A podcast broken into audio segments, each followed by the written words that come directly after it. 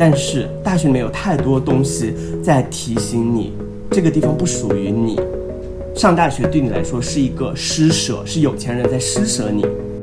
真的要打自己很多巴掌，才可以开始想我拥有一些什么样的特权，我来自的家庭是怎么样。其实这些都不是我努力而来的。我就展现我觉得我自己最最珍贵的一些优秀品质，别人就像看傻子一样看着我。听众朋友们好，欢迎回到《野生知识》，这是一个陪你读书的播客。我们这一期终于要读书了，主题是关于教育和阶级的跨越。我们呃，本期其他的主播呃，自己介绍一下吧。大家好，我是菠萝油。大家好，我是红辣椒，我又来了。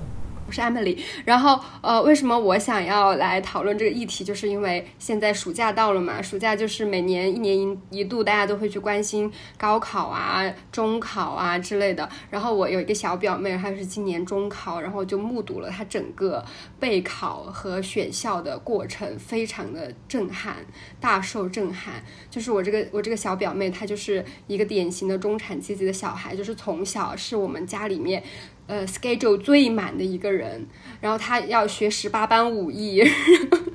然后他的中考就已经是艺术中考了，你知道吗？因为我是艺术高考的嘛，然后他的那个艺术中考的那个复杂程度，就我觉得比比我当年的高考还要难。然后就是他在呃最好的一个一个学校的不同的校区里面选来选去，然后有很多很多的呃很细的一些政策啊、规章啊什么的在那里纠结。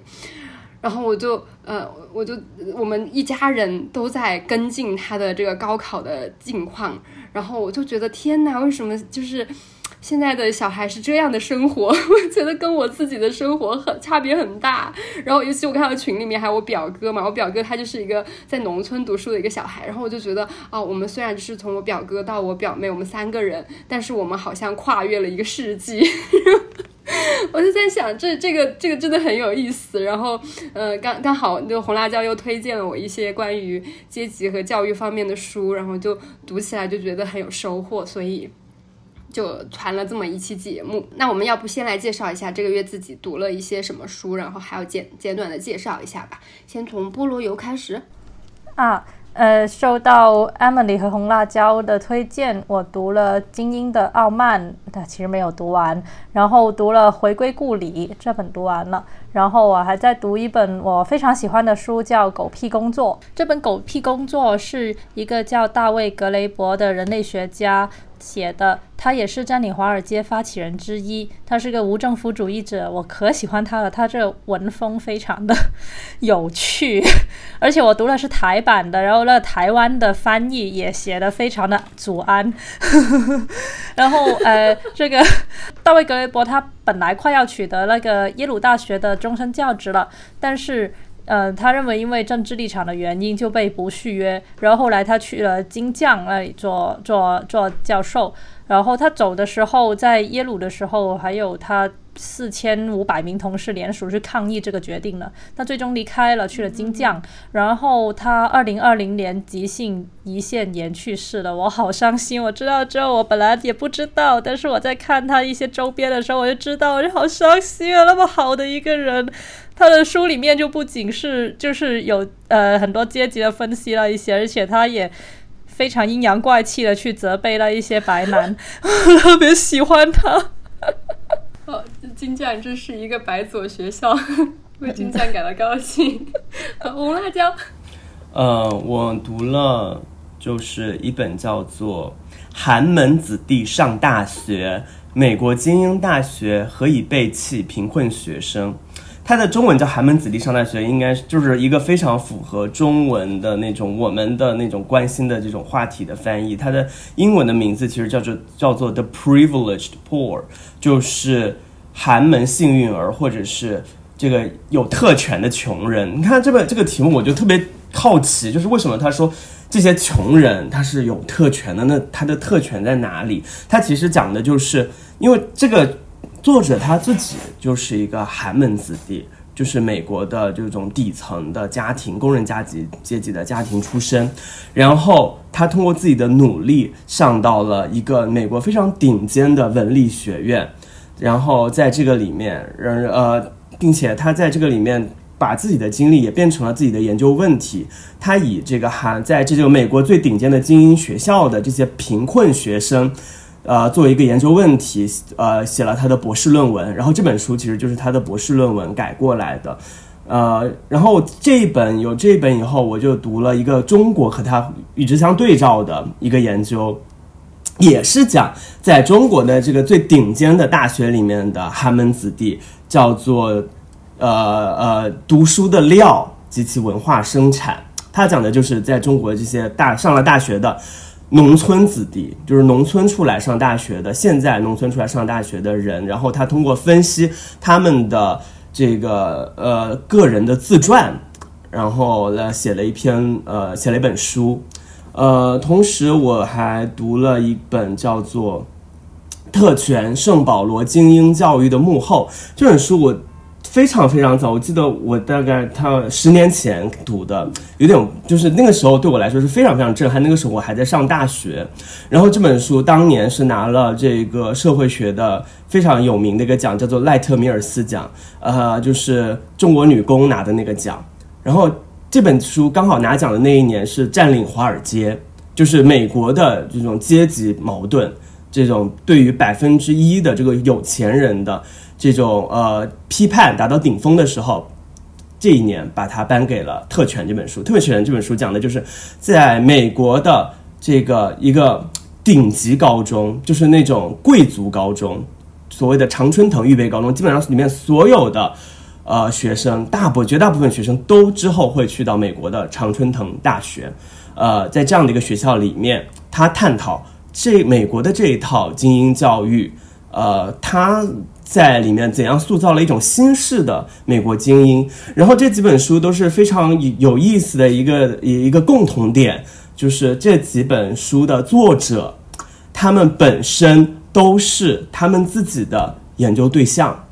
就是这些作者本身的是完全是经历了这，就是就这就是他的他本身是处在他的研究问题之中的，就是他们本身这个这些作者要不就是以前在这个学校上学，要不就是他自己就是贫困学校的呃这个精英大学的贫困学生，那么他站在他自己的角度出发来探讨，其实也在思考他自己和教育的关系，自己和教育还有阶级之间的关系。哦，我主要读了两本讲小学教育的书，一本是台湾的《拼教养：全球化亲职焦虑与不平等童年》，这个真的读起来非常的深有同感，就感觉我好像当妈了一样，觉得很能体会到就是周围的一些有孩子的那种家长的那种。焦虑感，然后还有一个对应的美国的那一本叫做《不平等的童年：阶层、种族和家庭生活》，然后它也是讲小学。这两本书的观点非常的像，但是他们的切入点有一些不一样。然后他们都是两篇他们的论文吧，应该是教授自己做的研究论文。然后我觉得他们都是写的很好的论文，当然了，他们是就是都写的蛮好的论文。然后呃，我也读了那个《精英的傲慢》，他我觉得这本书还给我蛮大的启发的，就是他提到了这个优绩主义。这个角度，然后我还我也读了《回归故里》，就大概读了一下。然后呃，我还读另外一个论文，是关于呃读书，就是关于你的学历和找工作的呃一本书，叫做《出身不平等的选拔与精英的自我复制》，就是讲嗯在这个招聘就是顶尖的公司，就是收入最高的美国公司，他去怎么样去筛选他的呃员工的。然后我觉得这本这个书也特别的有意思，然后我反正就是读读起来津津有味，也很推荐。好，还有很久以前读的一本书叫做《我的二本学生》，黄奔写的，但是我现在已经忘记他讲什么了。然后他那本忘了，有点有点。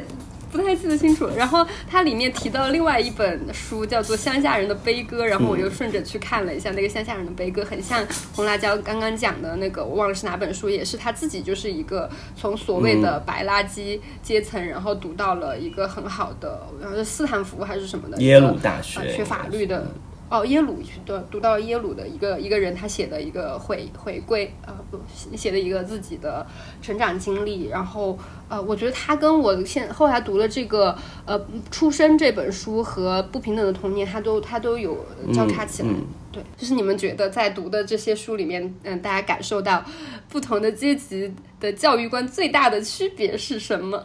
就是我的这个，它其实是这我我读的这几本，它其实没有在，就是不太没有那么多的关于就是父母的养育这一块儿，就是主要还是就是你和学校教育之间的互动。然后在这里面，其实他我读的这三本书刚好就是他对照的，就是他其实讨论的都是精英教育，就是美国的精英教育和中国的精英教育。那么这在这个里面有一个就是非常有意思的，也是很像的一个点，就是我们今天非常热议的一个词，叫做小镇做题家。嗯，就是小镇做题家，其实一开始是一些。从小镇，然后你通过高考能够取得一个比较好的成绩，考入名校，实现呃走出了小镇，进入大城市，实现了某种意义上的阶级跨越的这样一群人的自嘲。然后最近因为很多的这个热点事件，把它扩大，就是很多就是就是变成了。啊，一个普通人，对吧？有特权的人和普通人之间的对立，就是小镇做题家，其实是很多我们普通人生活的缩影。我们就是好像在教育里面不停的在做题，在努力，在拼搏，然后在做很多重复的练习，其实是很很像的。就是在就是这个可以和这个寒就是很像。其实寒门子弟上大学里面，就是这个 privileged poor 这本书，它讨论到的一个。呃，现象就是在美国，不是说，因为我们知道美国的一个背景是，它的大学教育，尤其是精英大学的教育是非常非常昂贵的，这是和中国最大的一个不一样。那中国可能是，呃，你的，你中国可能是会有点反过来，就是你的这些不太好的民办学校三本，你的学费要比九八五，要比清华北大要贵很多，但是。美国是反过来的，美国是那社区大学是很便宜的，是你可以可能负担得起的。那么越是好的学校，越是精英的学校，那个学费非常非常的昂贵，那有要五六万美元一年，那你加上生活费，你可能你上一年大学，你的花费要五六十万，和五六十万人民币。这其实不光是大部分中国家庭负担不起，很多美国家庭也负担不起。这就造成了，就是美国的今天的这个高等教育，其实它就是一种非常非常精英，就是摆在纸面上的精英教育，它的门槛就是在这里，就是你要花这么多钱上大学，你还不一定，就是大学毕业以后，你借了助学贷款，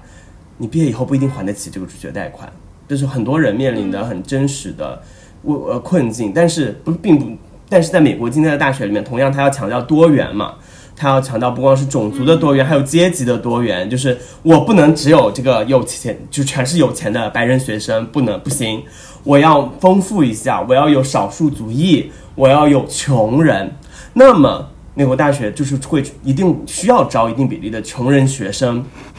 这些穷人学生，他们当然读不起大学，那他们就基本上就是靠奖学金，就是你成绩比较好。你拿到一个什么免学费啊，或者是甚至免学费再加上你有个额外的补贴，你基本上花上大学不要钱。有这样一群人进入到美国的这个精英大学的教育体制里面，那么《寒门子弟上大学》这本书，它其实是把这个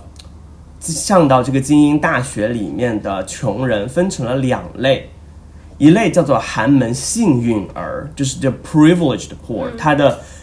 原原来的标题 privileged poor 就是有特权的穷人，还有一类叫做这个双重贫困生，就是 double disadvantage，就是你有双重困难的，就是有两类穷人。第一类穷人，寒门幸运儿，他们为什么能上一个？为什么他们说是幸运儿？为什么他们能上到一个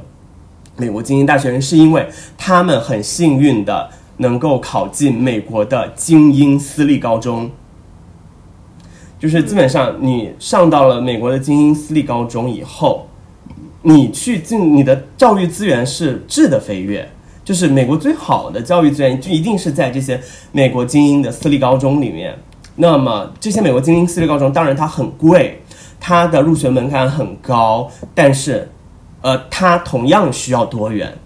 他同样认为我的校园环境，我不能只是白人有钱人。我必须也要有少数族裔，也要有穷人。那么他会给穷人提供一些名额，给你补贴。给你免学费，给你奖学金，让你进来，也就是你高中可以进入到一个相当于美国大学的预备班，美国精英大学的藤校预备班里面。你在这个这个你在高中已经进入到这个圈子里面来了，这是一群人。然后还有一群人，他们不是进精英高中的，还有一群考进美国顶尖名校的穷人，他们就是在普通高中里面通过自己的努力学习，他们是名副其实的跟我们一样小镇做题家，他们也就是自己努力学习，可能上网课，可能自己买了很多参考书，自己去学，把自己学习成绩很好，去去取得一些比较优异的成绩。那么他们申请到了美国的顶尖名校。那么这两有两种人，这两种人，这个作者发现这两种人特别不一样，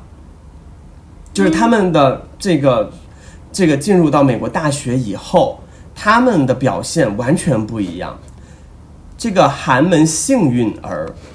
因为他们从在高中的时候就进入到精英教育的环境里面了，进入到这个精英教育的圈子里面了，所以。第一，他们在大学很容易适应，因为这个大学的环境和他们高中的环境基本上是一样的，他们没有这个适应的困难。那么还有一个，他们更快的，他们早就提前的学习到了美国的这种精英文化的这种上层或者中产以上的这种文化的为人处事的行为方式，就是他们懂得怎么去沟通。怎么去协作？怎么去和别人打交道？怎么去找获得教授的帮助？怎么去在这个学校里面建立自己的人脉网络？那么这些东西是呃，对于他们还有那些白人有钱的学生来说是很熟练的。但是，嗯嗯嗯，这个非常有差有差别的地方就是对于这个双重贫困的学生。他们以前在美国的这种可能社区高中上学的那这种社区高中，他的教育资源不是很好，他的学生基本上不怎么上学，他不怎么他不怎么好好学习。那在这他这个教育环境里面，基本上其实说白了，他就是自学的，所以他自学能力特别强，他自己解决问题的能力特别强。他因为他的以前的教育环境，他没有办法帮到他什么，他老师也没有办法帮他，老师天天在管纪律，帮不了他在学业上什么。所以，那么第一，他进入到这个美国的精英大学以后，这个作者发现这些人，他们会有很长一段时间要去适应这个精英的生活环境，就是你和你周围人的阶级差异是非常明显的。你的同学从小都是去欧洲假期在欧洲旅行，他们有一个暑假，你好像从小没有过过暑假。暑假你你在打工，你在学习，你在做题，你没有过过一个很好的暑假。第二，就是你不，他们这些双重贫困生，他们不会用学校的这些精英学校的这些资源。一个是这些学校里面的物质资源，他不知道怎么用，因为他喜欢靠自己，他什么都是靠自己。那么另外就是他不会建立人脉。他就是整个人有点木木的，真的就是我们今天理解那种小镇做题家，他没有什么眼界，他有点木，有点有有点呆，也是不不知道怎么跟别人打交道。他不会去跟那个教授套词儿，他不喜欢跟别人去套关系，他不喜欢去找关系，不喜欢去跟别人拉关系，没有办法去建立自己在校园里的人脉，甚至很多学生，他进入到大学这种双重贫困生，他进入到大学以后，他。和他会故意避开和教授还有行政人员打交道，他喜欢什么时候事情都自己解决，他不喜欢寻求帮助。那么这样的结果就导致他在这个学校里面，他没有办法建立自己的人脉网络。但是，嗯嗯，就是就像那个《出身》那本书里面讲的，你越是这种精英的行业，越是这种精英白领的行业，你越要进大厂。你的学校重要，但是你的人脉是更重要的。你进入到这个大学，在什么大精英大学，在什么精英大学提供了给你提供了一个人脉的网络。你有精英的校友，你有你认识知名的教授，这些会给你很多的机会。因为很多的机会，它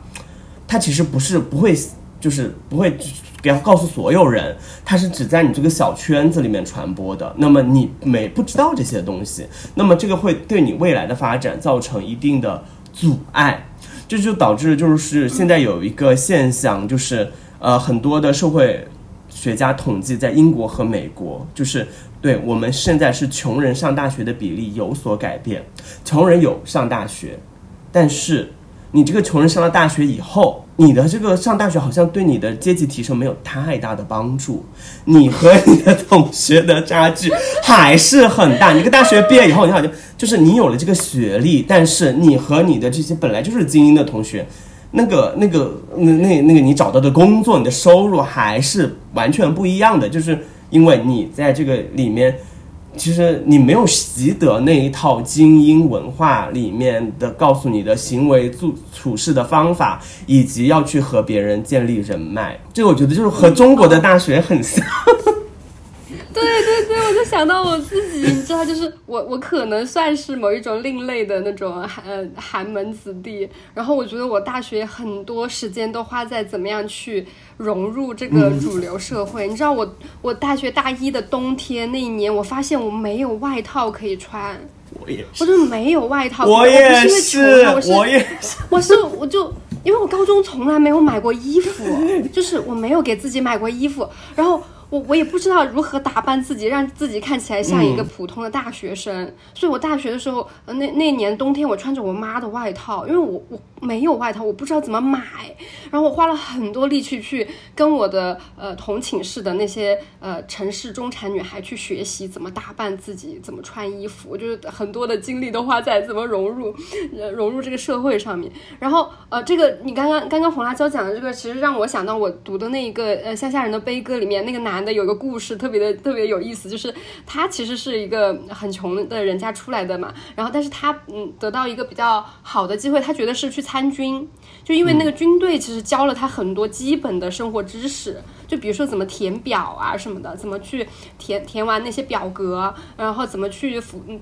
嗯在一个群体里面遵守纪律，然后这个对他们那种很呃底层的白人的小孩来说，他们也是不懂的。嗯，其实很多时候我在想，我也我其实我也不知道我怎么去学会填表格那些的。其实那很多东西对我来说也是特别的茫然的。然后我嗯前几天在豆瓣上面看到有一个有一个文章，就是有个女生写她的大专老师教她怎么洗澡，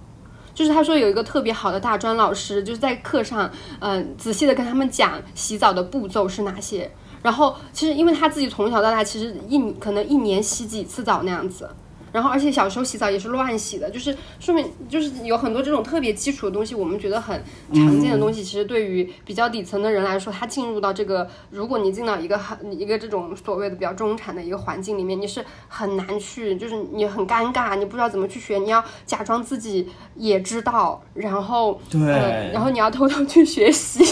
对。对，然后那个那个。那个《乡下人的悲歌》里面的那个那个男男生，他就是去参加那个呃大律所的面试嘛。其实他那个呃他的研究生的那个学校很好，所以他按理来说他的那个嗯工作是非常有保障的。但是他要过面试那一关，就是那个面试，就是我看的那个《出生》那本书里面讲了很多，你怎么样去通过面试去筛选学生。然后呃他去他去参加那个面试的时候。然后就是，呃，他他去就是那那个面那些面试往往都设在那种非常豪华的酒店里面。然后他进进去之后，他就有很多很尴尬的地方，比如说他别人服务员问他你要喝什么水，你要喝白水还是喝闪亮的水？然后他说天哪，这个闪亮的水到底是什么？然后他就点了那个闪亮的水，后来发现是苏打水，然后他差点呛出来，因为他不知道什么是闪亮的水。然后而且他比较幸运，就是他还有一个女朋友，就是那种呃比较。中产家庭的小孩还有很多问题，他就偷偷的去厕所，呃，发短信问他女朋友这个是什么，那个是什么，然后女朋友就会跟他讲。我觉得这还是蛮精彩的。你天有点像我第一次去星巴克，我就很辛苦的在那个很小，那当时还不没有智能手机，在一个很小的可以上网的手机里查到底咖啡要怎么点那种感觉。哦，你说这个我就想起《回归故里》，呃，就这本书是一个法国的哲学家他写的一个哲学工作者，他他写的一个自传的一个东西。他也是出生在工人阶级家庭，而且他呃，其实其实整本书是讲他怎样和这一个出生挣扎的，因为他很讨厌工人阶级，而且他很羞羞耻于自己工人阶级这个身份。然后这这讲他整个心然后路历程。他是一个左派学他是一，个左派，他派，是一个左派的 gay，对，一个左派的 gay 的 学者，然后就是很很他他因为对，我觉得写的特别真实的那种挣扎对，很真盾。实。他他在他在读书的时候，他也是在那个平民阶级的学校里面读书，然后他他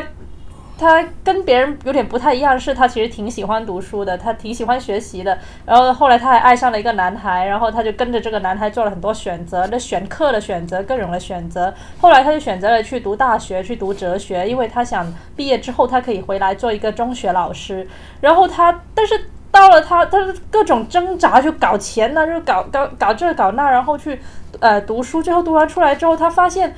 他要去做那个中学老师，根本就不是读大学这一条路可以解决的，就是他还还就是那一些懂的人，他会知道，就是那一些比较比较上层的。中中中上层的家庭的小孩，他们会知道哦，如果我想要去做这样的一个老师，那我就要去读那个什么呃什么高等什么什么什么学校，那个什么学院，然后嗯。读完之后，我要去拿一个什么样的证？我可以考那个证，然后我要去这个做个什么实习，然后最后我可以做那个老师。但是他很辛苦的读完那个大学之后，他发现，就他这种人，他拿着这个大学的文凭，他根本做不了那个老师，他考不了那个证。我就觉得好惨哦！天哪！就那个时候，互联网不是没有小红书，告诉他这些攻略。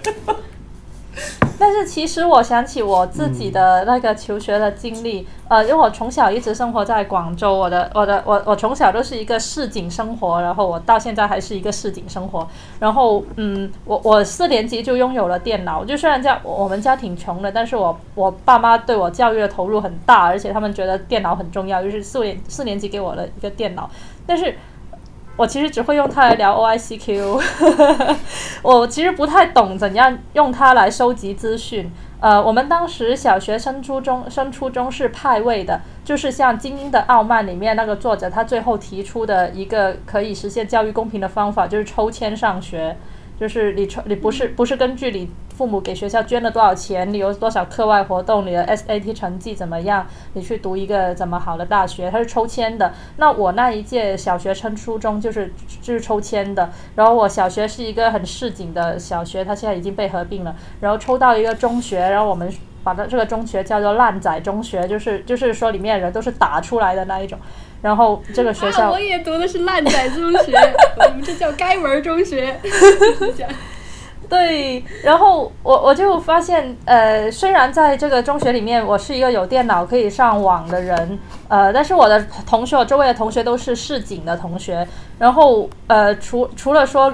除了说，呃，努力的读书，然后考上一个初，考上一个比较好的高中之外，就就我们其实没有其他的资源，不知道外面人应该是怎样的。当时我还听说有其他学校的小朋友，他们会去呃做航模、做定向越野，啊、参加那个什么逻辑学什么比赛，这东西对我来说就很遥远，我不知道它是从哪里来的，我老师也没有教我去参加过，也没有人告诉我这世界上有这一些东西。然后他说是，而且当时教育教育局就说我们这样抽签是很公平的，但是最后在我的初中可以考上呃高中的人也很少啊，就就就就不超过一半。然后我上的那一个高中，呃，说它是一个市市一级高中，但是其实所有人都知道这根本不是这一回事。我们大家都知道好的高中是怎么样的，但是但是我已经考得很好了，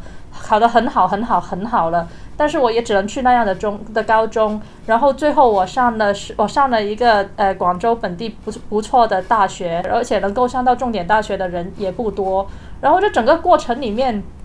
我以为这个世界就是这样了，直到后来我出来工作了之后，我认识的我认识我的同事，他是在广州一个很好很好的高中出来的，他就告诉我说：“哦，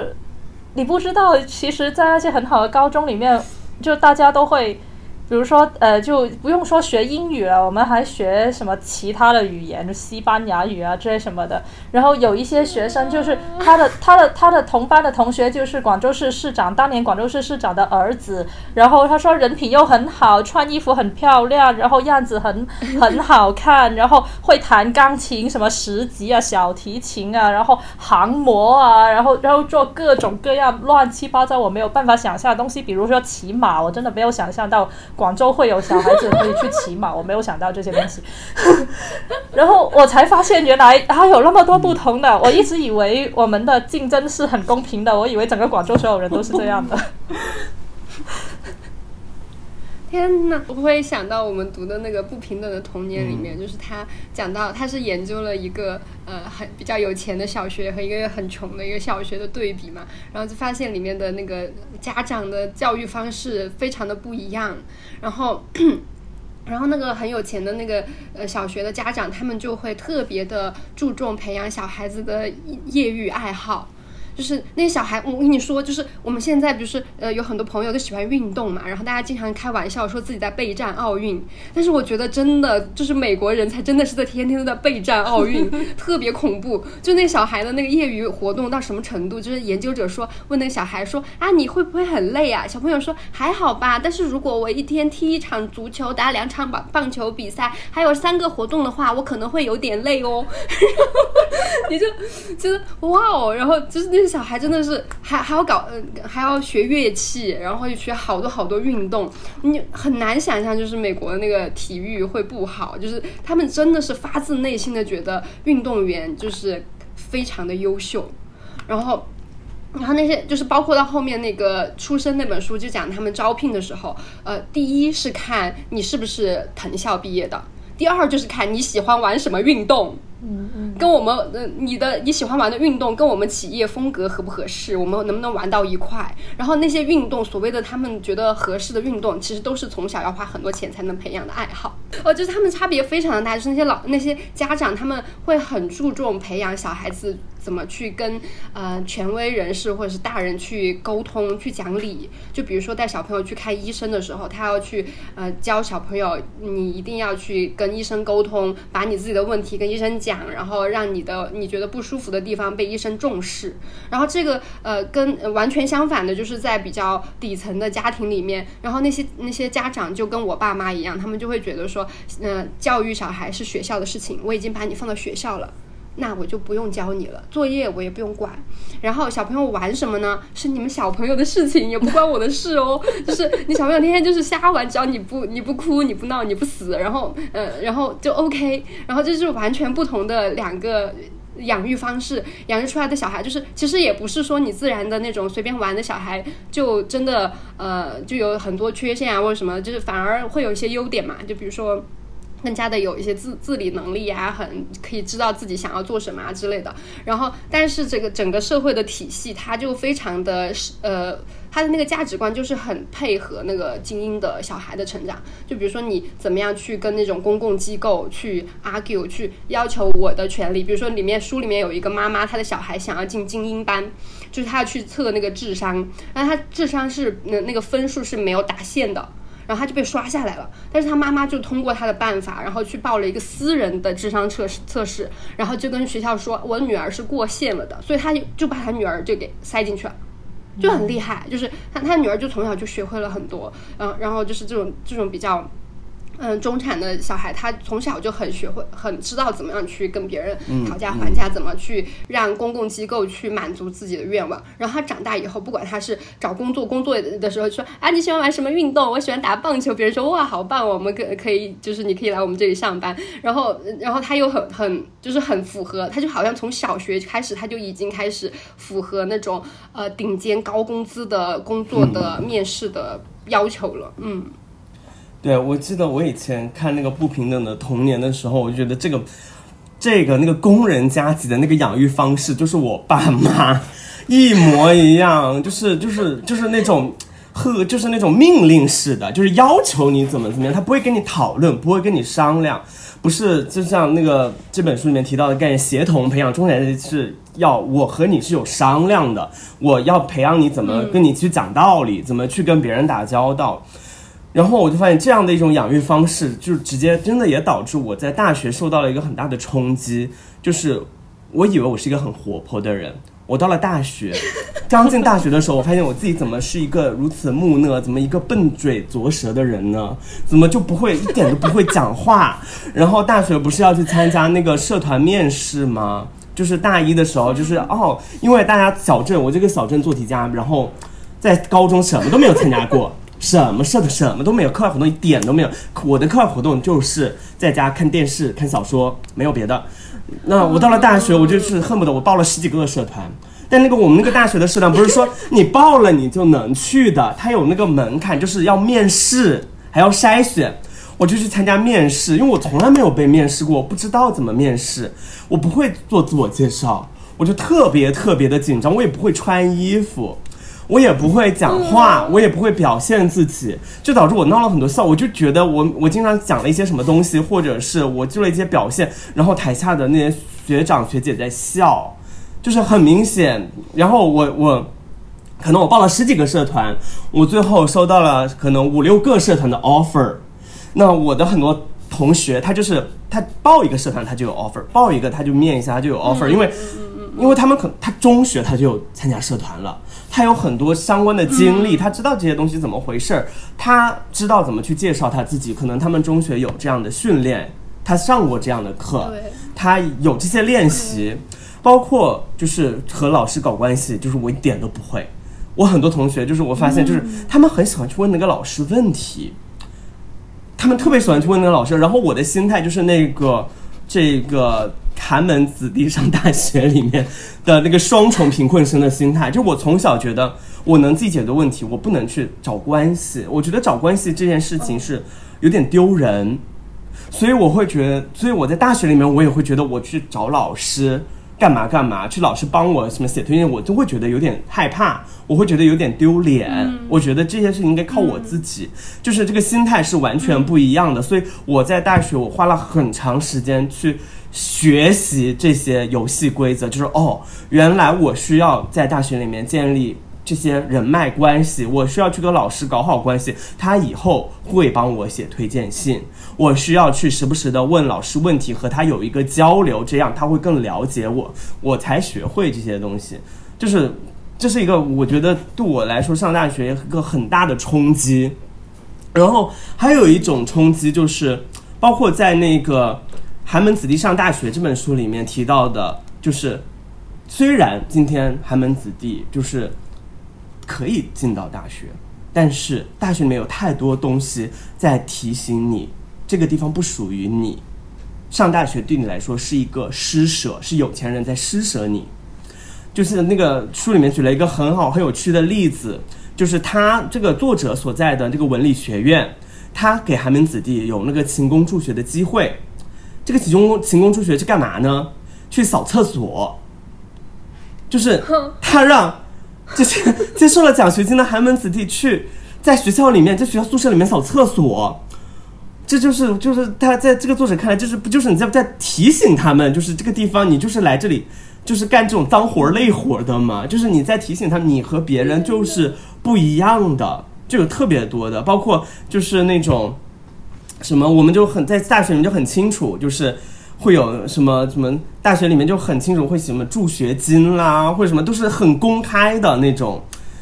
就是就是表达出来，就是一直在提醒哦，你是拿助学金上学的。虽然我们后面发现，我也是拿助学金。我们我后面发现，我们班拿助学金上学的都不是家班是家里比较穷的同学，就是同样表现出了就是这种。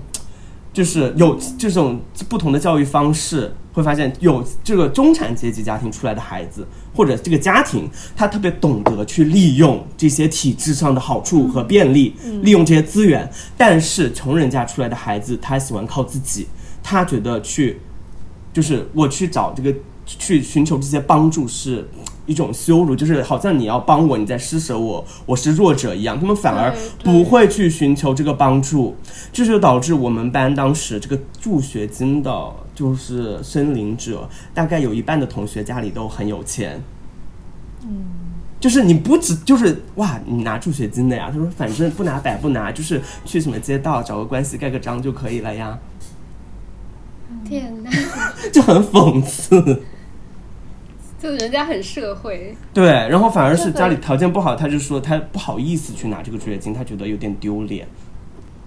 这个让我想起《回归故里》里面他是怎么去描述那一些学习成绩从小就很差的孩子的，就是他可以在这个教育系统里面非常明确的感受到，呃，平民阶级所受到的那一种羞辱。那一种明确的告诉他们，你不你不应该属于这里，你我我通常都是指望你读完差不多你就走就得了，所以他们就故意用不读书，呃，讨厌各种这一些东西来去抵抗这一个体制加在他们身上的那一种羞辱，那种羞辱，那种那那那那种那那种排斥，那那些不屑，所以所以大家就不读书。而且，而且，就比如说，作者说他上音乐课的时候是他最痛苦的时候，因为他从小就没有受到这一个音乐方面的熏陶。然后那些中产阶级的孩子听着老师播的音乐，就是呃点着头跟着唱，忘情的唱。然后那一些平民阶级的孩子就窃窃私语，在笑，在耻笑他们啊！你看那书呆子，嗯，还还还看着来笑那一种。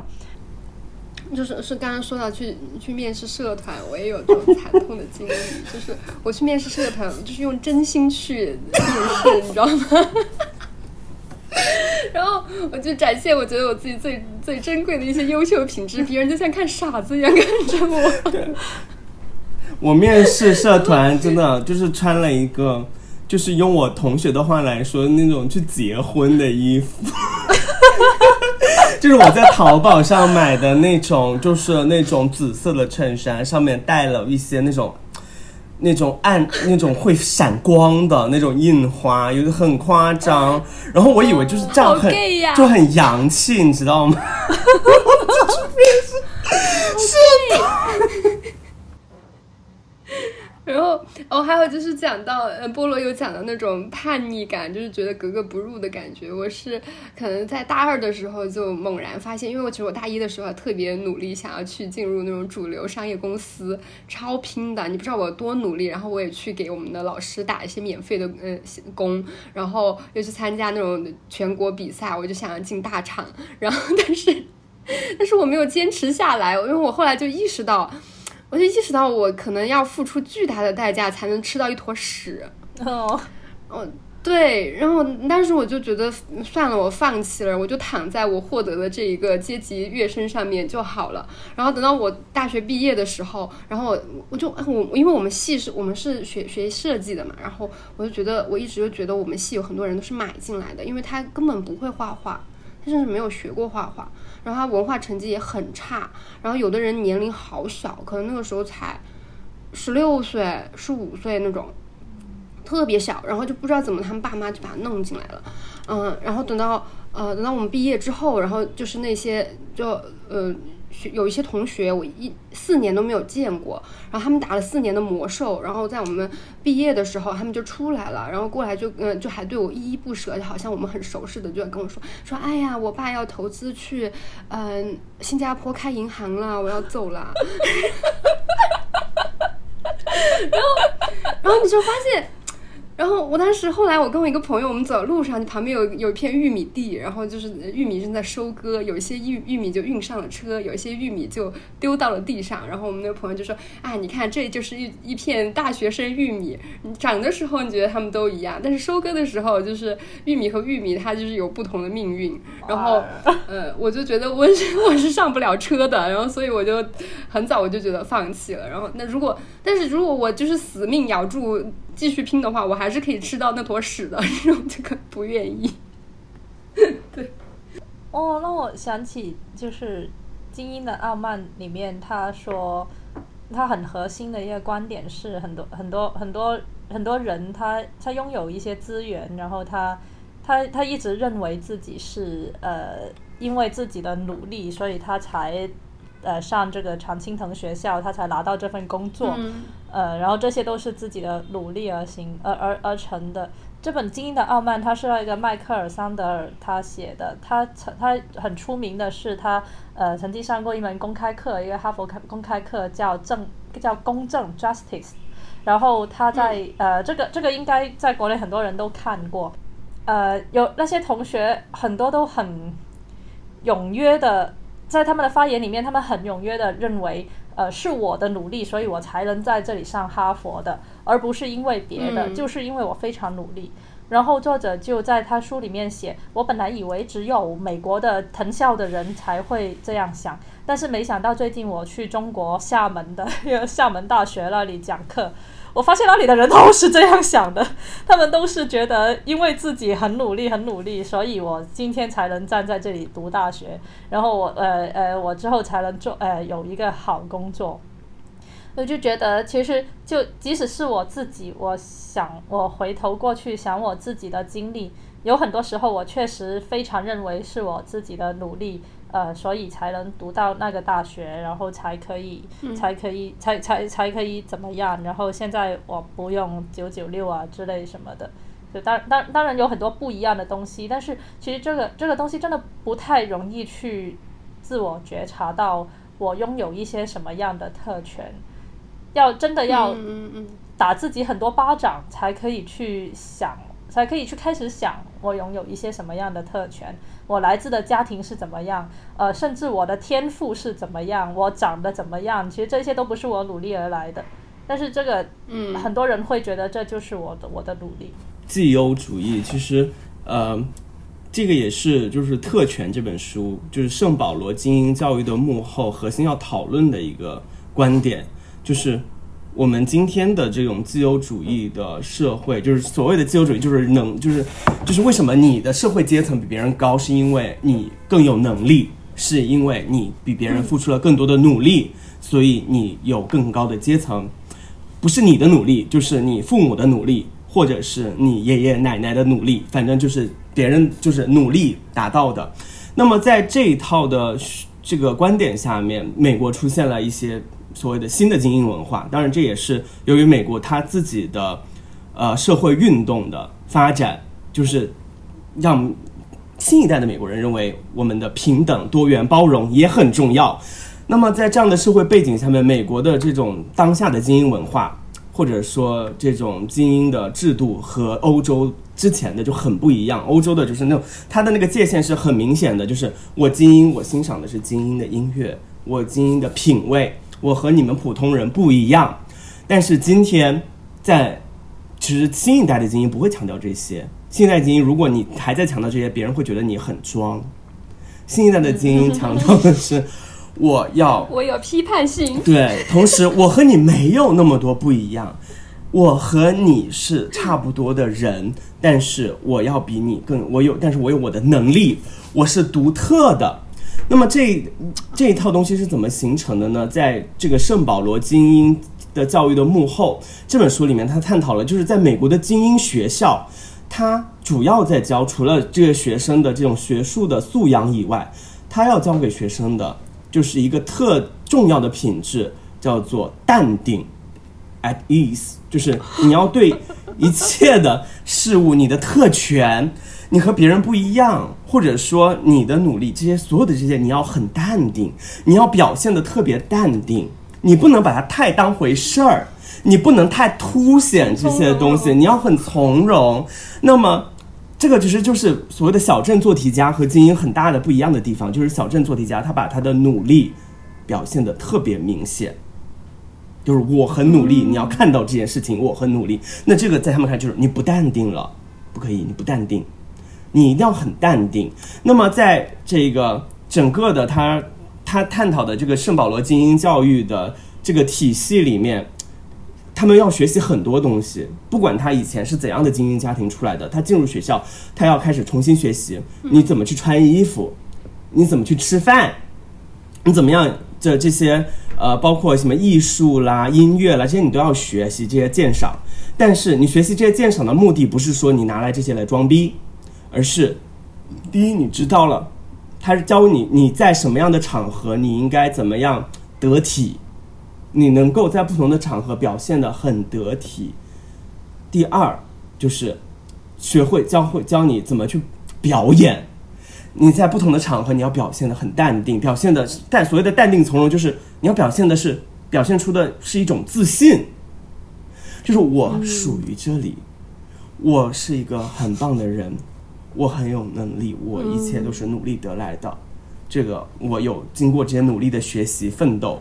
我表现得很从容，我就是你会看到他们。就是同样站在那个大学校园里面，我相信就是你看去看那个大一的入学的新生，就会很明显的看到可能会有两波不一样的一波人，就是觉得他马上进来他是很适应的，他觉得他是属于这里的，然后另外就是很有点慌，你看到他肯定是这种小地方考上来的，这个很明显，嗯，就是你那种淡定是融合对和生甄甄嬛嬛，对对对，就是所谓的这些特权，就是所谓的特权，就是你能够在这些场合表现的很自然、很淡定，那么这对他们来说是很重要的。那么这个作者的分析，我觉得特别有意思一点，就是他认为淡定是一种特权。就是淡定这种淡定的表演，它是一种特权。这种特权它起到了一个什么作用呢？就是这种特权让这些精英认为，这个淡定的这个特权让这些精英认为他自己的所拥有的一切是他应得的，